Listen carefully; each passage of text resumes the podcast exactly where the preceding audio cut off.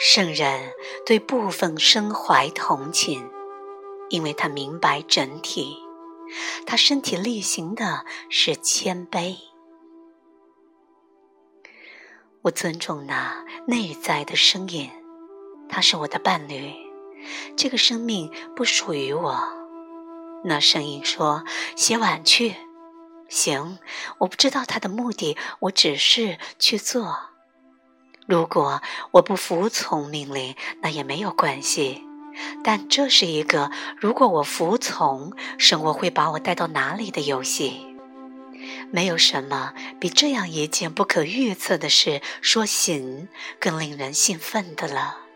我没有什么可失去的，我可以做个傻瓜。如果不能看一看镜中的自己，做上帝又有什么意思？不管我喜不喜欢，这就是我。我是虚荣，绝对虚荣。当人们热衷于他们的长相和健康，那来自于一个诚实的源头。他只是被误导了，是纯粹的无辜。自我被头脑投射为一个身体，一个你，只是一个认为他是上帝，并误读了世界的镜像。那镜像以为他就是那源头，把他误以为就是他自己，而这个他只是他的一个印象。他痛苦的误以为他是分离，但真相是。上帝去哪，自我就得去哪里。上帝现实就是他的全部。自我没有任何选择，他尽可能抗议，但只要上帝移动，他就得移动。当有人说上帝是个可怕的地方时，他成了痛苦的捍卫者。他在投射，这里有什么不对？有什么不够美好？这是那镜像完全不知道，它仅仅只是个镜像。你是那存在，那镜像，那没有故事的运动。一旦你认识到这点，源头和镜像融合，镜像毫无意义的作为源头运动。那是纯然的觉知，是人们称之为婆娑世界，我称之为上帝自己在起舞的影像的喜悦。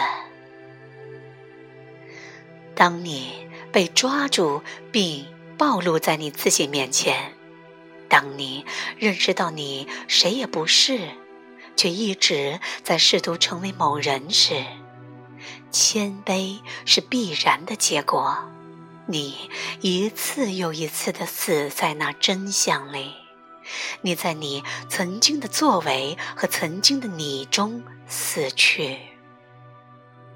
这是件十分甜蜜的事儿，其中没有任何内疚或羞耻，你变得无所防备，像一个小孩儿，防御和辩护渐渐消失。你在真相的光辉中死去。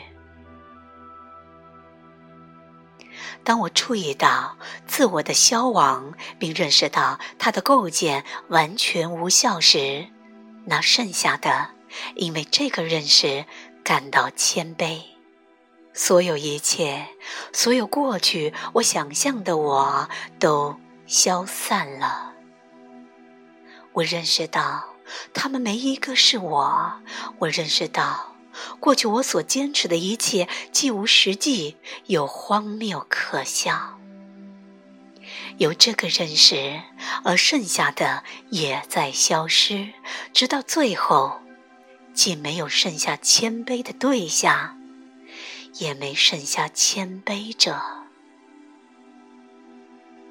如果我是什么的话。我是感恩。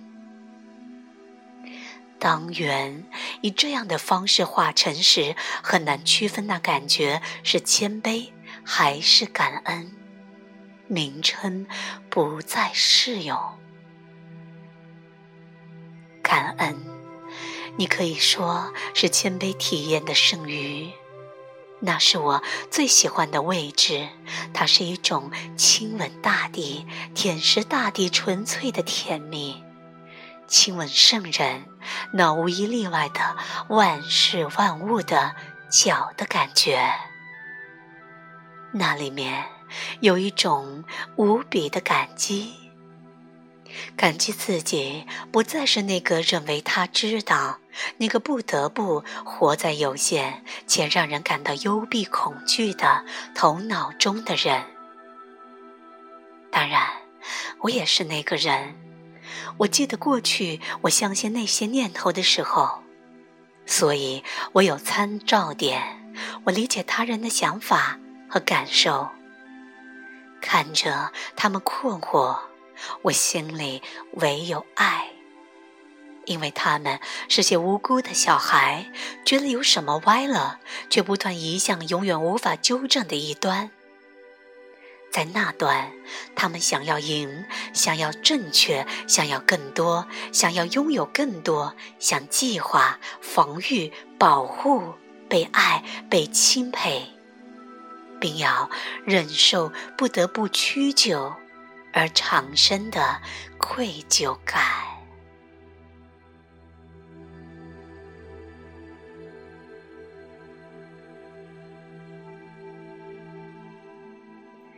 喜悦无处不在，来自拜伦·凯蒂，由文爵分享。